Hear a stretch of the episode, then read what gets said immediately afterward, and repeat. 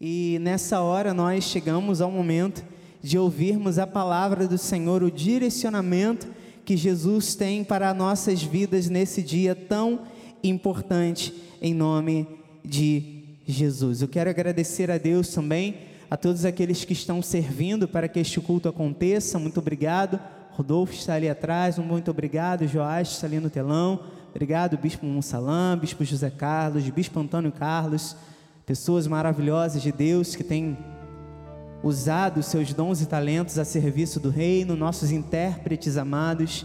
Deus seja glorificado por este momento tão grandioso e tão maravilhoso em nome do Senhor Jesus Cristo. E minha gratidão a Ele por este momento. Bom, tema dessa noite é: O meu povo está sendo destruído porque lhe falta o conhecimento.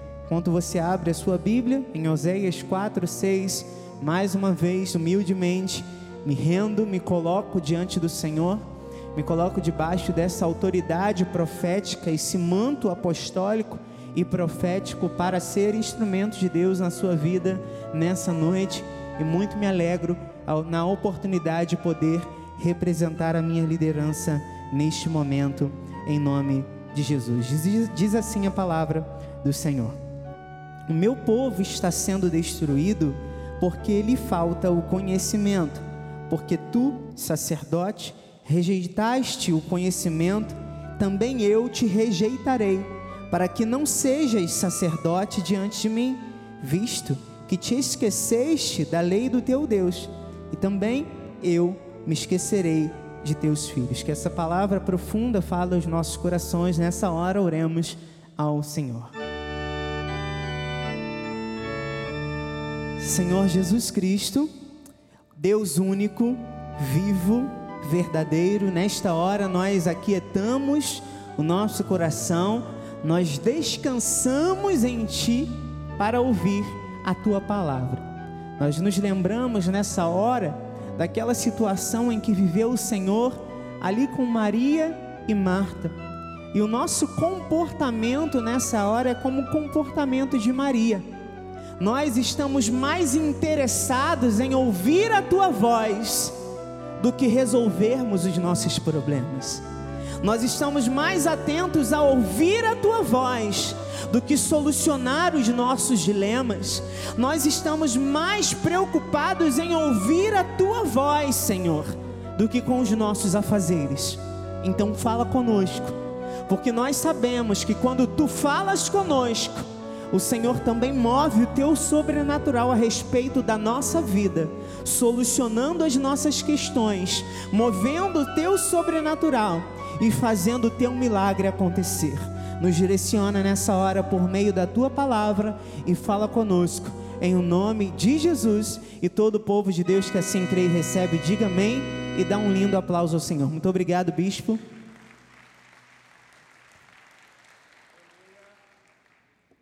Deus seja louvado e glorificado. Bom, igreja poderosa, forte, ativa, predestinados em amor, despenseiros dos mistérios da graça, ministros de uma nova aliança. Diga amém. Aleluia. Temos estudado a respeito de aspectos que reafirmam a nossa posição dentro do que nós chamamos a última reforma protestante, da qual nós fazemos parte.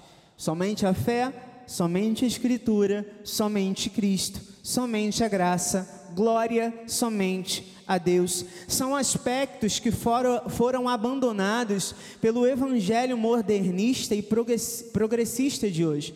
Mas o nosso ministério tem a responsabilidade e o compromisso de resgatar, reafirmar e pregar essas verdades.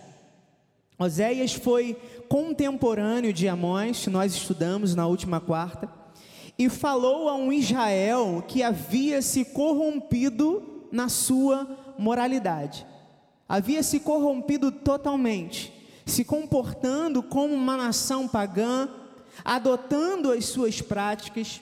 Veja que o profeta identificou que o povo ah, de Israel, o problema básico do povo de Israel era não reconhecer devidamente a Deus, voltando-se para o culto a Baal, oferecendo sacrifícios nos altos pagãos, o que envolvia ali também intimidades com as prostitutas cultuais nos santuários.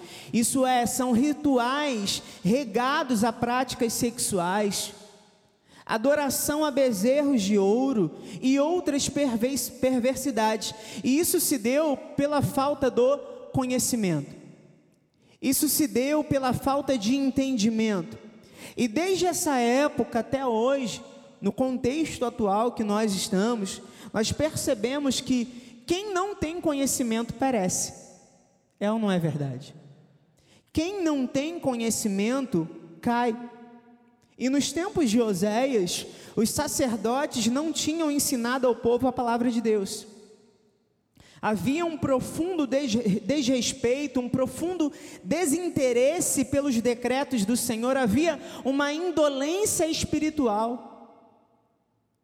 Havia um profundo descaso com os decretos de Deus, havia um profundo descaso com os costumes que foram aprendidos desde a infância, com os costumes que foram aprendidos desde Abraão, por exemplo. E aí lá no capítulo 5 de Oséias, nós vamos ver no, no versículo 4: o seu proceder não lhes permite voltar para o seu Deus, porque um espírito de prostituição está no meio deles, não conhecem ao Senhor. Veja, isso é muito sério, é um relato profundamente alarmante, é um relato profundamente triste. E veja também no capítulo 7, versículo 11: porque Efraim é como uma pomba enganada, diga sem entendimento, chamam o Egito e vão para a Síria. Então a proporção da indolência espiritual do povo de Israel na época de Oséias era exorbitante. E olha que sério, nós lemos aqui um espírito de prostituição Eleitos, isso é muito sério. É muito sério e também é muito atual. É o que estamos, é o que estamos vivenciando nos dias de hoje.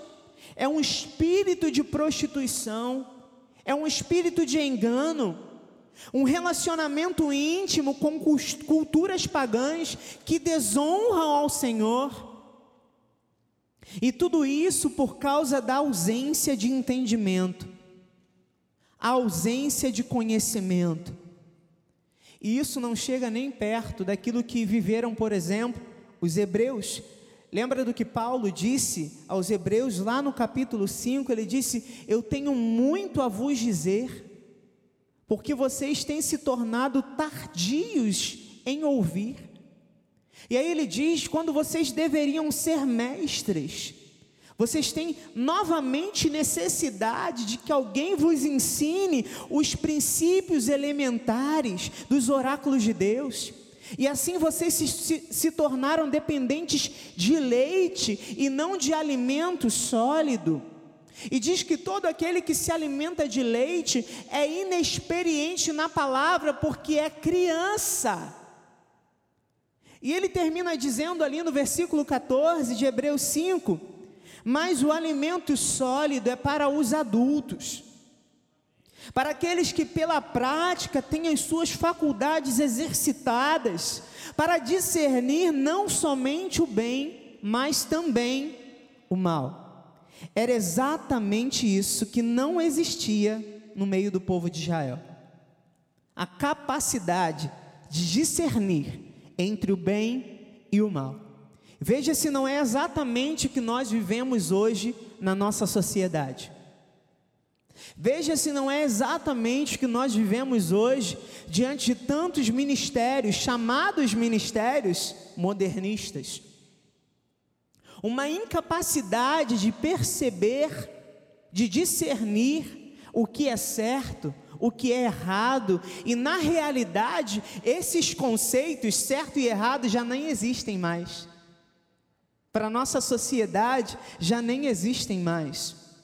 Então, a moralidade havia sido corrompida porque não havia conhecimento.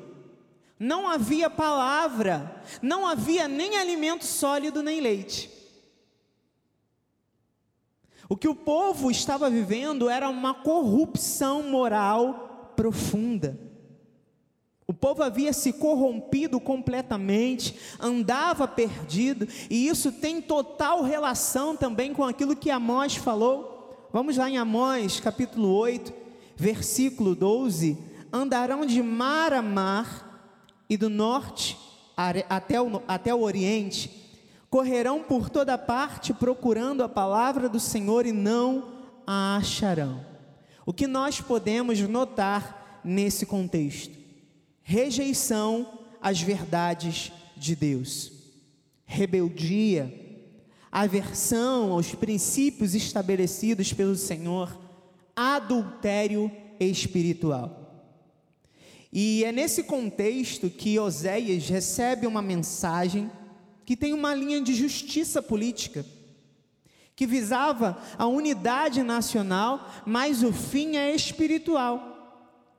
E ele estava aqui incentivando o término da relação próxima com a Síria, por exemplo, e com os costumes pagãos.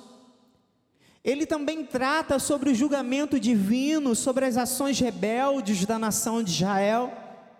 Ele também fala sobre a restauração da relação entre Deus e Israel.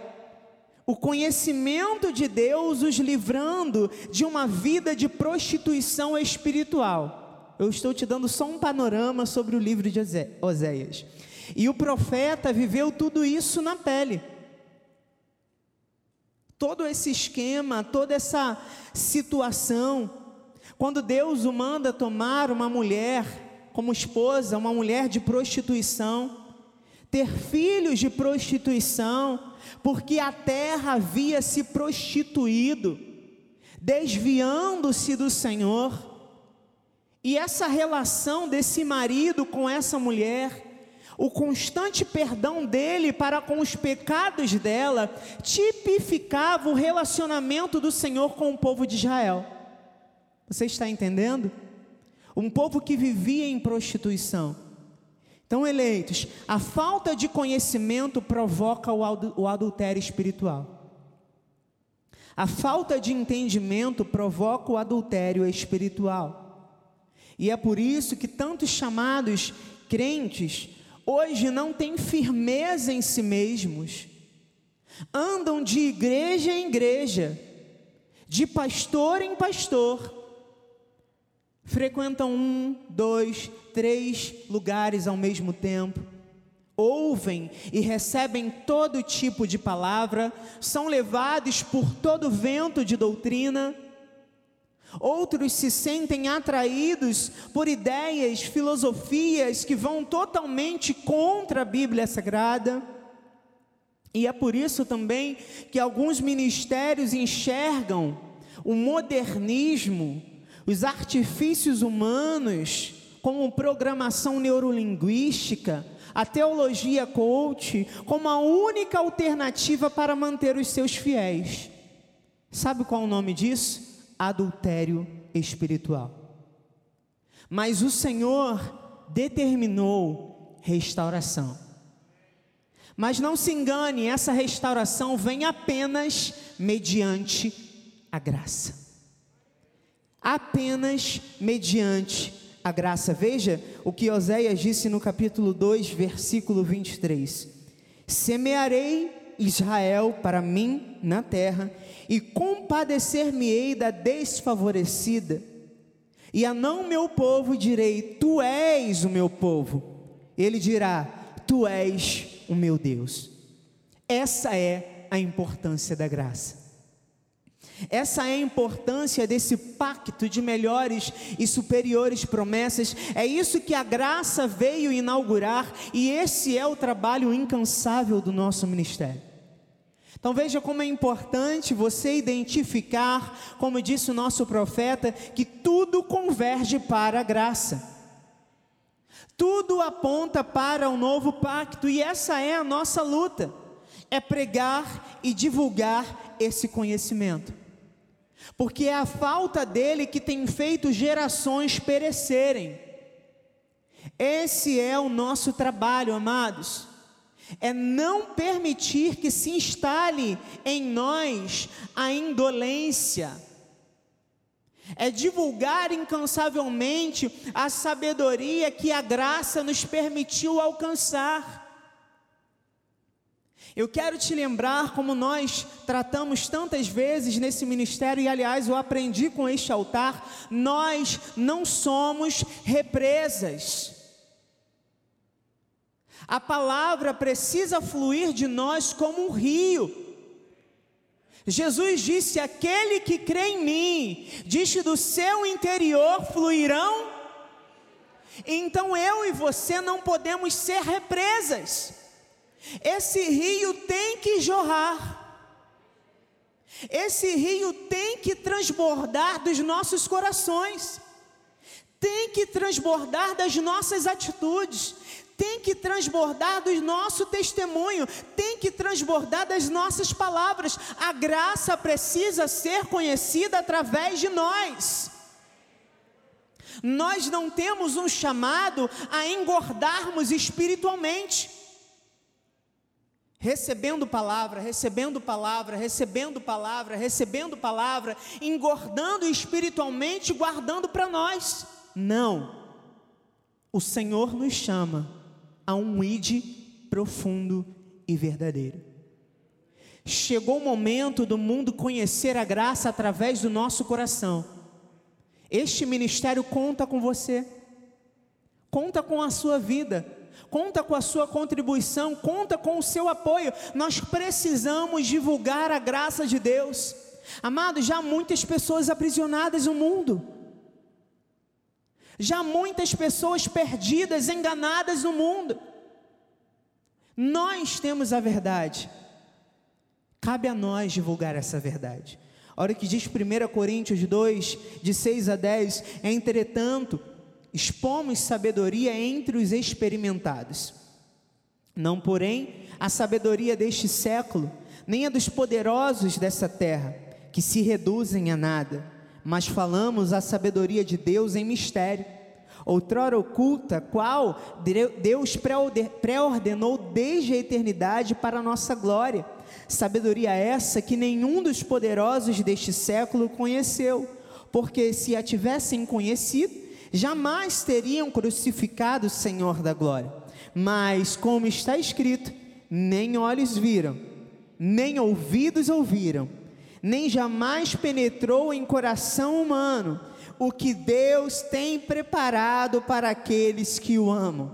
Mas Deus não o revelou pelo Espírito, porque o Espírito a todas as coisas perscruta, até mesmo as profundezas de Deus. Esse conhecimento a lei não nos permite ter. Esse conhecimento o mundo não nos permite ter, mas a graça nos dá gratuitamente. A graça nos dá gratuitamente. O dom gratuito de Deus é a vida eterna. Aleluia! Nós estamos edificados sobre uma rocha, e essa rocha jamais se abalará. Podem vir os rios, podem soprar os ventos, e nós vamos permanecer de pé, porque estamos firmados sobre a graça. Nós recebemos a oportunidade, amados, de viver uma vida nova. Nós recebemos uma nova identidade. Nós recebemos um novo coração. Nós recebemos uma nova mente capaz de compreender os mistérios da graça. Olha o que continua dizendo, segundo 1 Coríntios 2, de 12 a 16. Ora, nós não temos recebido o Espírito do mundo, e sim o Espírito que vem de, de Deus, para que conheçamos o que por Deus nos foi dado gratuitamente.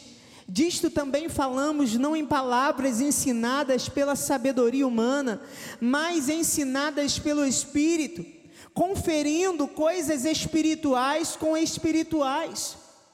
Ora, o homem natural não aceita as coisas do Espírito de Deus, porque eles são loucura, e não pode entendê-las porque elas se discernem espiritualmente.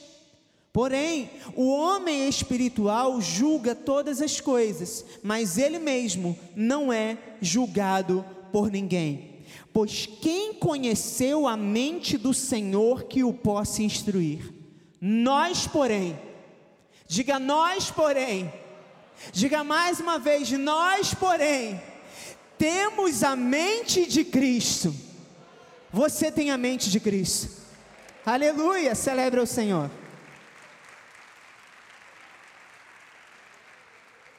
Sim, Jesus. A graça nos dá um entendimento da remissão de pecados, da verdadeira liberdade, e é por isso que o inimigo luta tão ferozmente para desconstruir essas verdades, normalizando uma vida de infidelidade, de idolatria, de corrupção moral. E eu entendo, amados, que a palavra profética de restauração, e a visão de Ezequiel ali das águas profundas cabem perfeitamente para este momento como uma luva. Porque nós somos restaurados à medida que nós nos aprofundamos na graça. Nós somos restaurados à medida que nós caminhamos para o profundo da graça de Deus. E o Senhor nos chamou para proclamarmos o triunfo do conhecimento da graça frente às heresias, frente às mentiras que têm dominado as mentes desse século. O mal não prevalecerá contra o conhecimento da graça. Porque diz a palavra em Abacuque 2,14, como eu amo essa palavra, pois a terra se encherá do conhecimento da glória do Senhor, como as águas cobrem o mar. Como as águas cobrem o mar. Amados, como eu quero fazer parte disso. Eu quero que a minha vida faça parte desta profecia. Que a terra se encha do conhecimento do Senhor, como as águas cobrem o mar, e que seja através de nós, que seja através da nossa vida, e que não seja necessário nem o nosso muito falar, mas que o nosso proceder leve a glória de Deus e o conhecimento do Senhor aonde formos. Então, igreja, nada impedirá essa palavra de correr pelo mundo. Não há outra resposta para a corrupção humana que nós temos visto hoje. Nós sabemos que o poder transformador da graça é profundamente poderoso para transformar qualquer situação. Nós sabemos o poder que esta palavra possui. É só passarmos um olhar pela nossa vida, é só olharmos por aquilo que nós vivemos, de onde nós saímos, onde nós fomos colocados, é só olharmos todas as mudanças que a graça causou em nós. Cada um de nós sabemos onde nós estaríamos se não fosse a sã doutrina. É só olhar para a nossa vida. Cada um de nós tem um testemunho. Nós sabemos, amados, sejamos sinceros, nós sabemos onde nós estaríamos se não fosse a sã doutrina, se não fosse a graça de Deus, não estaríamos aqui, não estaríamos às oito e meia da noite num templo, cultuando ao Senhor Jesus Cristo, recebendo direcionamentos e buscando viver uma vida que o priorize, que o honre. Ah, se não fosse a graça de Deus. Ah, se não fosse a misericórdia do Senhor. Se não fosse o grande conhecimento, a profundidade das riquezas na nossa vida. É por isso que nós apegamos com tanta firmeza a essas verdades. Porque nós não queremos ser enganados. Não queremos invalidar o sacrifício de Jesus.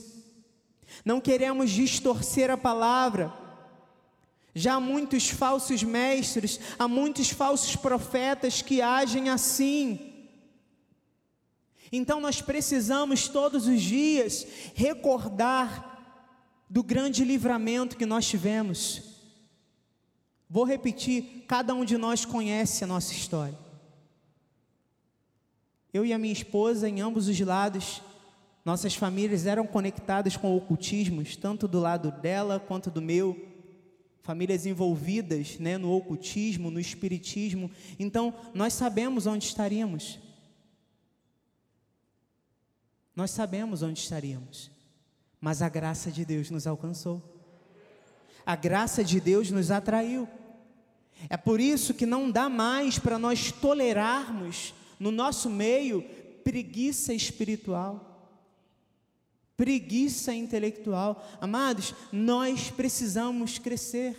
Antes, crescei na graça e no. Antes, crescei na graça e no conhecimento. É nossa responsabilidade. O pastor, ele tem a responsabilidade de trazer o direcionamento para a sua vida, mas o dia a dia é nossa responsabilidade. Nós buscamos nós vivemos, nós buscamos o nosso crescimento, nós corremos atrás de crescer espiritualmente, nós precisamos desenvolver a nossa vida espiritual. Para quê, bispo? Para nós não sermos enganados. Para nós não sermos seduzidos por mentiras. Amados, não dá mais. Preguiça espiritual não, não cabe nesse contexto que nós estamos vivenciando. Sabe por quê? Porque o inimigo está usando todas as suas armas para perverter os nossos ensinamentos. O inimigo está usando todas as suas armas para roubar aquilo que nos foi concedido, aquilo que nos foi ensinado durante toda a nossa vida. Então nós precisamos estar atentos. Nós precisamos vigiar. Nós precisamos filtrar tudo aquilo que nós recebemos. Quer ver algo simples e é o que nós vivenciamos diariamente, bispo? Diariamente. Aquela coisa que a gente recebe, aquela corrente no telefone e compartilha. Não filtra. Espera aí, deixa eu ver. O que, que essa pessoa está dizendo? Qual o conteúdo deste vídeo? Qual o conteúdo desta mensagem? O que, que está sendo falado? Isso é bíblico? está de acordo com a graça de Deus, está de acordo com os princípios que eu vivo, se não está de acordo, eu não vou compartilhar. Se não está de acordo, não vou compartilhar. É algo simples, mas é algo que muitas pessoas acabam caindo. Sabe o que é isso? Preguiça espiritual. Nesse contexto que nós vivenciamos, não dá mais. Nós precisamos crescer espiritualmente. É isso que o Senhor espera de nós, crescermos espiritualmente. Você sabe por que o nosso país foi enganado durante muitos anos? Pelo menos os últimos 14, 16 anos o nosso país foi enganado, porque, desculpa a expressão, amados, mas o povo brasileiro é preguiçoso intelectualmente. Não busca informações, entendimento, não busca saber o que está acontecendo, não busca saber o que está por trás né, das pessoas que estão hoje investidas de autoridade, não buscam saber o que aquelas pessoas acreditam, quais são os seus ideais, quais são os seus posicionamentos. E aí, olha aí, quantos anos? Quantos anos de escravidão? Pela preguiça intelectual. Mas o Senhor nos chama a um tempo de crescimento. Você lembra da visão? Nós não podemos nos esquecer, amados. Precisamos nos lembrar todos os dias. Amém? Lembra da visão? O profeta ele foi conduzido a um rio de águas de águas profundas. E à medida que ele caminhava, mais ele afundava. É um progresso, é um crescimento. E a Bíblia não retrata o profeta retornando à margem do rio, ele continuou a sua caminhada. Até onde, bispo? Até as profundezas do coração de Deus. Eu quero me perder nessa graça, amados. Eu quero me perder nessa graça. Você conhece essa expressão? Eu quero me embriagar nessa graça. Eu quero todos os dias beber dessa fonte. Eu quero todos os dias me alimentar desta fonte. Eu quero todos os dias estar energizado desta fonte. Eu quero todos os dias saber, saber que estou sendo guiado pelo Espírito através dessa fonte. Eu quero estar ancorado na graça de Deus.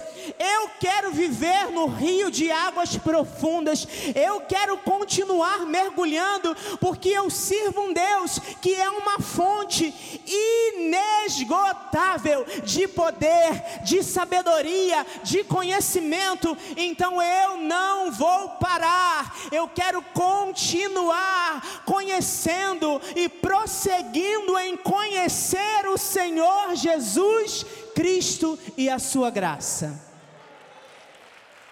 Aleluia!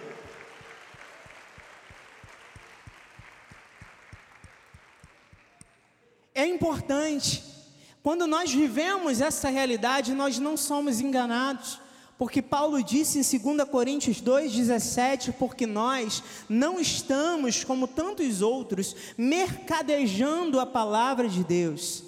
Antes, é em Cristo que falamos na presença de Deus, com sinceridade e da parte do próprio Deus. Nós vivemos tempos desafiadores nós andamos na contramão de um sistema que é maligno, é opressor e quer aprisionar a mente e o coração daqueles que não estão firmados em Cristo. Viver a graça genuína, mergulhar nesse conhecimento, compreender este mistério, é romper com a religiosidade do presente século, que é pautada na sabedoria humana que é pautada na justificação por obras, que é pautada na atualização da Bíblia.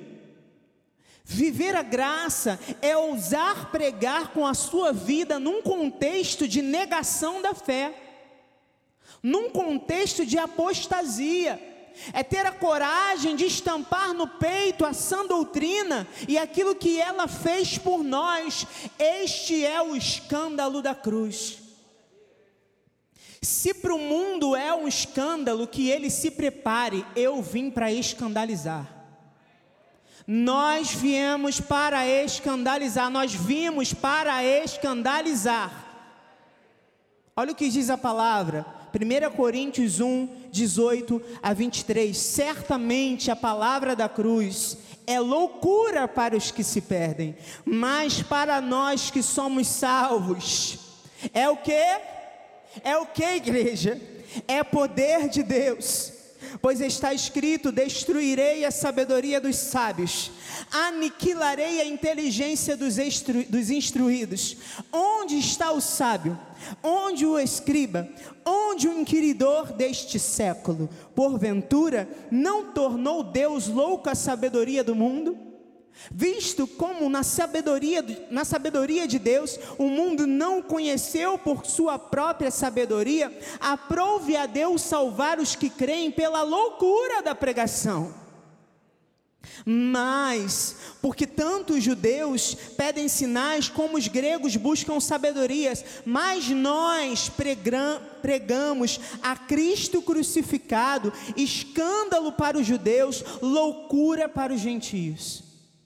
Então, para muita gente é loucura, para muita gente é escândalo, para nós é poder de Deus. Para nós é poder de Deus. Essa palavra tem que provocar em nós uma santa ousadia, tem que mover o nosso coração, tem que nos despertar todos os dias para uma pregação firme e constante porque possivelmente o nosso testemunho será a única Bíblia que muitos lerão. Então nós precisamos refletir a graça. Sim, para muitos pode parecer um escândalo, pode ser loucura para outros, mas para nós é poder de Deus, amados, é poder de Deus. Mais uma vez eu digo que nós vivemos não está baseado em sabedoria humana. Nós acabamos de ler, nós compreendemos pela fé no poder de Deus que nos transformou, que nos salvou, que nos vivificou quando nós estávamos mortos em pecados e delitos, nos atraiu para Ele, nos comprou com alto preço, nos lavou com seu sangue. Igreja, nós fomos regenerados. Ninguém pode roubar essa verdade de nós. Nós fomos transformados nós fomos lavados, o pecado não tem mais domínio sobre nós. A graça foi revelada, o véu do templo foi rasgado. Eu e você não precisamos mais de um mediador. Cristo foi o nosso mediador e hoje nós temos acesso. Nós podemos estar diante dele. Nós podemos viver a graça com ousadia. Esse é o conhecimento que o mundo precisa.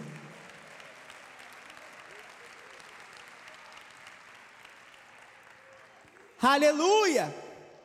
Nós não temos parte com o que é anátema. Nós não temos parte com a mentira.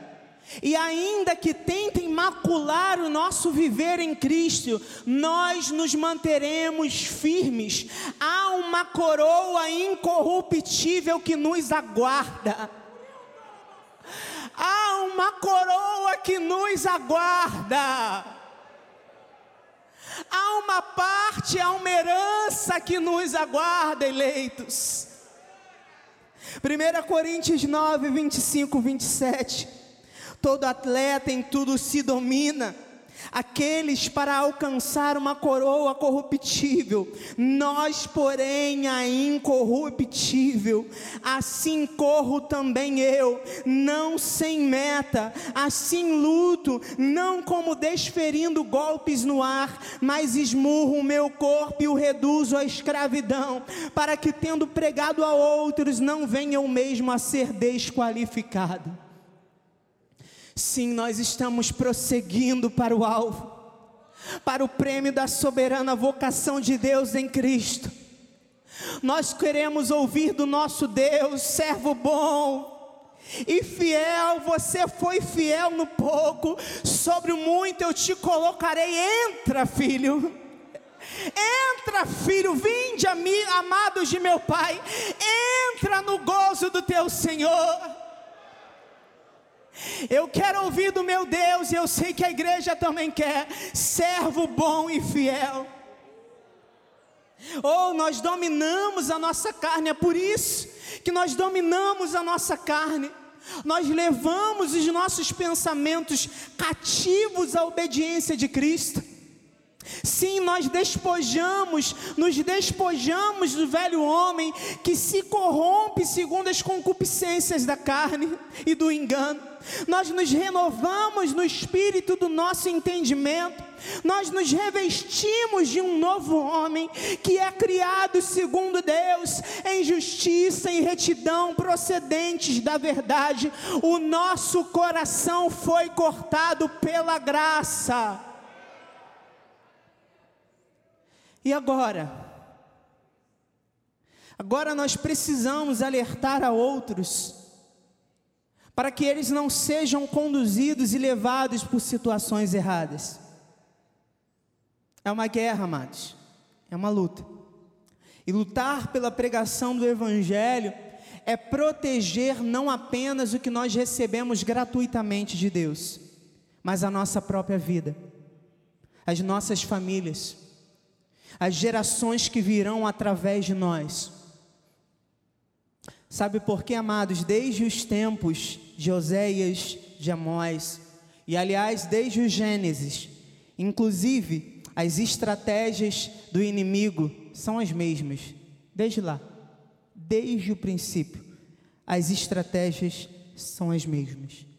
É necessário então exercitar o nosso discernimento através de um relacionamento íntimo com Jesus, com a Sua palavra, para enxergarmos as armadilhas e alertarmos aqueles que ainda são débeis, aqueles que ainda são fracos na fé. Porque a serpente, amados, ela assumiu novas formas, mas o seu discurso é o mesmo.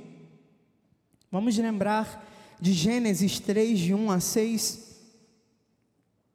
Veja aí na sua Bíblia, mas a serpente mais sagaz que todos os animais selváticos que o Senhor Deus tinha feito, disse a mulher: É assim que Deus disse: Não comereis de toda árvore do jardim? Respondeu-lhe a mulher: Do fruto da árvore do jardim, do fruto das árvores do jardim podemos comer, mas do fruto da árvore que está no meio do jardim, disse Deus: Dele não comereis, nem tocareis nele, para que não morrais. Então a serpente disse à mulher: é certo que não morrereis. Porque Deus sabe que no dia em que dele comerdes, se vos abrirão os olhos, e como Deus sereis conhecedores do bem e do mal. Vendo a mulher que a árvore era boa para se comer, agradável aos olhos, e árvore desejável para dar entendimento, tomou-lhe do fruto e comeu, e deu também ao marido, e ele comeu. Olha a ardilosidade da serpente. É assim que Deus disse? É assim que Deus falou? E essa pergunta aparentemente não tem nada de mais. Mas o problema, o que está por detrás dela, é desconstruir o que Deus disse, é semear a dúvida, é transformar a verdade de Deus em mentira, é perverter o Evangelho de Cristo. Daí a necessidade de conhecimento da palavra. Lembra de Oséias? O meu povo está sendo destruído porque lhe falta o conhecimento. O nosso apóstolo falou há cultos atrás que a coisa que o povo de Deus mais precisa neste tempo é de conhecimento. E para quê? Para se defender contra as heresias. Quem tem um conhecimento leviano, não se aprofundando nas verdades de Cristo, cai, perece. Agora, uma pessoa aperfeiçoada, firmada, fortificada e fundamentada, radicada em Cristo, não é enganada, não cai, nem nas manipulações da perversidade, nem nas seduções da vida, não é seduzido pelo canto da sereia e nem pela falácia da serpente. E qual era o intento do inimigo aqui nesse contexto desde o Gênesis? Era quebrar a relação do homem com Deus fazê-lo pensar que ele não precisava mais de Deus. E se o homem passa a ser autossuficiente, se ele não precisa mais de Deus, a serpente pode ma ma manipulá-lo mais facilmente. A serpente pode ensinar os seus ideais com facilidade. E eu estou mostrando para você como funciona e qual é a base para a estratégia usada hoje para a doutrinação ideológica. Nasceu aqui em Gênesis. A serpente foi a primeira professora desse povo aí que nós vemos no mundo hoje. E veja que fazendo o homem não precisar mais de Deus, a serpente tem a intenção de invalidar a graça. Você está entendendo?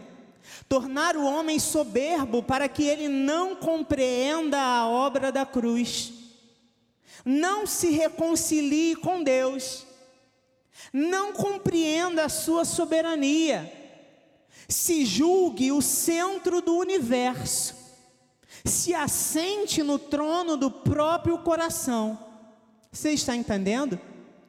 E o que a graça faz em contrapartida? Ela nos conduz a uma vida plena em Jesus, completamente submetida à Sua soberania. Ela nos religa a Deus.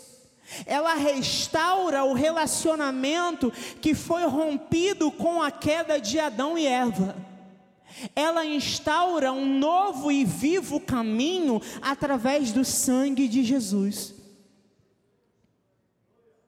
Nosso apóstolo também falou que de tempos em tempos, e é verdade isso, surgem religiões perversas e diabólicas. E é para isso que o Espírito Santo tem chamado a nossa atenção nesse tempo. O altar tem nos alertado. Jesus disse: Acautelai-vos, cuidado com os falsos profetas que se apresentam diante de vós vestidos como ovelhas, quando na verdade são lobos roubadores, são sepulcros caiados, são túmulos, que por fora podem estar bonitos, mas dentro são podres, são cheios de morte. Igreja, atenção para o que Deus está dizendo. O conhecimento que nós temos recebido neste tempo não é à toa, ele é para ser usado e colocado em prática. Nós precisamos neste tempo colocar a graça em prática. O mundo precisa conhecer a graça do Deus vivo. 2 Coríntios 2, 14 a 15, eu estou terminando. Graças, porém, a Deus que em Cristo sempre nos conduz em triunfo e por meio de nós manifesta em todo lugar a fragrância do seu conhecimento. Porque nós somos para com Deus o bom perfume de Cristo, tanto nos que são salvos como nos que se perdem. E é por isso que o nosso coração queima é por isso, é por isso que o nosso coração se sente tão aliançado. É na necessidade, no propósito de pregar essa verdade, com a nossa vida, com o nosso testemunho, com todas as nossas forças. Igreja, essa é a nossa vida, essa é a nossa glória. É sermos instrumentos de mudança, é sermos despenseiros de uma nova aliança, é sermos ministros desse evangelho. É a oportunidade de termos esse conhecimento profundamente enraizado nos nossos corações. É ter a nossa casa edificada sobre uma rocha que jamais se abalará. É termos a oportunidade de levar ao mundo a verdade que liberta, que transforma, que regenera. Essa é a nossa glória. Essa é a nossa responsabilidade, essa é a missão que o Senhor nos confiou quando Ele disse: ide por todo mundo e pregar o Evangelho a toda criatura. Essa é a nossa responsabilidade. E que responsabilidade! Eu quero terminar citando a palavra de Paulo a Timóteo, capítulo 1, versículo de 3 a 6. Evidentemente, grande é o mistério da piedade. Aquele que foi manifestado na carne, foi justificado em espírito, contemplado por anjos, pregado entre os gentios, crido no mundo, recebido na glória. O Senhor nos possibilitou sermos conhecedores deste mistério o Senhor nos privilegiou quando Ele nos chamou para vivermos a graça. E agora, eleitos, é tempo de divulgarmos esse conhecimento. O Senhor já nos deu todas as estratégias. E prepare-se, porque o Senhor vai abrir oportunidades para que você divulgue a graça de Deus. Esteja atento, porque essas oportunidades virão pessoas chegarão até você, vizinhos chegarão até você, pessoas no teu local de trabalho, o Senhor vai te dar essa oportunidade. Agarre essa oportunidade com todas as tuas forças, porque vidas serão salvas através de ti, através do verdadeira, verdadeiro conhecimento da graça, através da verdade de Cristo que foi plantada no seu coração. Amém? Assim seja assim disse o Espírito da graça de Deus.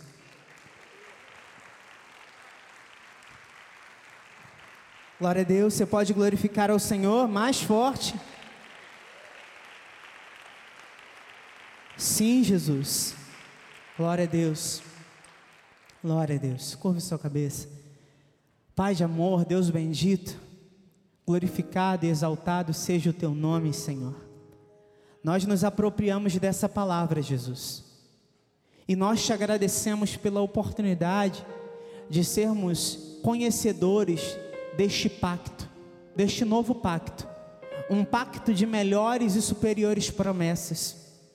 Muito obrigado, Pai, porque até mesmo no dia de hoje, para nos achegarmos a Ti, nós não precisamos em nenhum momento nos utilizarmos de sacrifícios porque o Senhor instaurou em nossa vida um novo tempo. O Senhor instaurou em nossa vida um novo e vivo caminho através do seu sangue, onde nós temos acesso ao trono da tua graça. Obrigado pela oportunidade de termos intimidade contigo. Obrigado, Senhor, pela oportunidade que temos de mergulharmos na tua graça e de sermos profundos conhecedores daquilo que o Senhor instituiu como a verdade absoluta deste tempo, a graça de Deus. Fundamenta os corações, Senhor. Fundamenta os corações, Senhor. Fundamenta os corações nesse tempo, Pai. Usa a nossa vida, Pai nos dá oportunidades de divulgarmos a tua graça e de sermos instrumentos de mudança numa sociedade que já está tão perdida e corrompida. Nos ajuda a divulgar a tua graça, Pai. Nos, nos dá a ousadia, daquela mesma ousadia que foi vista nos heróis da fé, nos profetas, Senhor, em nome de Jesus nos coloca, Pai, em posições estratégicas, Pai, nos coloca entre os grandes, para que nós possamos ali, Senhor, sermos despenseiros deste novo pacto. E levarmos a tua graça, Pai, levarmos o bom aroma do teu Espírito, a fragrância do teu conhecimento, Senhor. É para isso que nós estamos aqui. Estamos investidos dessa autoridade e apropriados dessa palavra nesse momento, para ir e para ser instrumento nesse tempo. Em o nome de Jesus nós oramos e te agradecemos. E todo o povo de Deus que assim crê e recebe, diga amém. Aplauda o Senhor, pode ficar de pé no seu lugar. Deus seja louvado. Aleluia.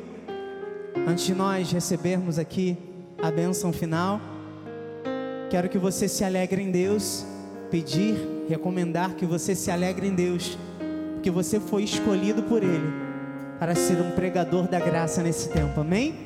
Vamos pregar com a nossa vida? Vamos pregar com o nosso testemunho?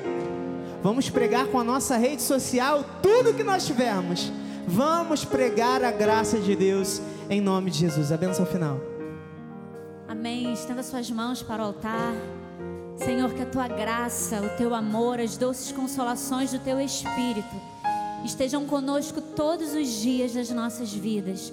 Nós saímos daqui debaixo da tua proteção, da proteção angelical, Pai, os teus anjos que nos guardam por onde os nossos pés passarem nessa noite, por todo o resto dessa semana, em tudo aquilo que nós formos fazer, Senhor, que a tua bênção esteja sobre tudo e onde nós estivermos, que a tua graça esteja, Senhor, refletindo em nossas atitudes. Nós saímos daqui protegidos e blindados, porque nós, nós somos daqueles que não retrocedem, nós somos daqueles que não se acovardam, e nós saímos daqui para pregar a graça do Senhor, em nome de Jesus. E você, você que não se vergonha do Evangelho, diga amém. Você que está fortalecido para continuar testemunhando da graça, Diga amém. Você que está pronto, está pronto para impactar este mundo através da graça do Senhor. Diga amém, em nome de Jesus.